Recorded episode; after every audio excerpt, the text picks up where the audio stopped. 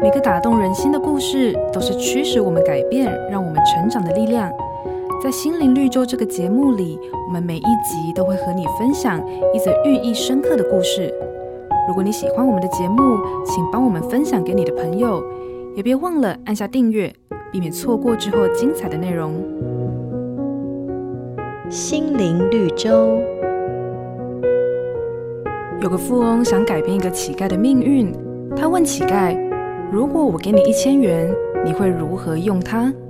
乞丐回答说：我会买一只手机，方便我跟其他乞丐联络，这样就可以跟他们一起去乞讨。富翁又问：“假如我给你十万元呢？”乞丐说：“那我可以买一部车，以后我出去乞讨，不管多远都会很方便。”富翁感到很悲哀。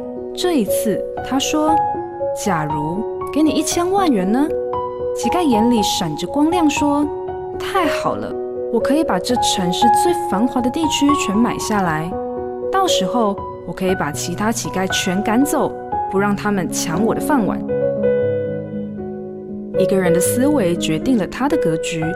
当眼光只注视自己周遭的一切，就很难看到上帝的心意。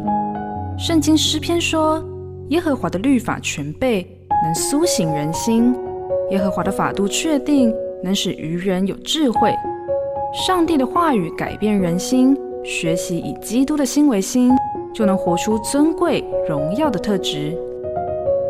瑞园银楼与您共享丰富心灵的全员之旅。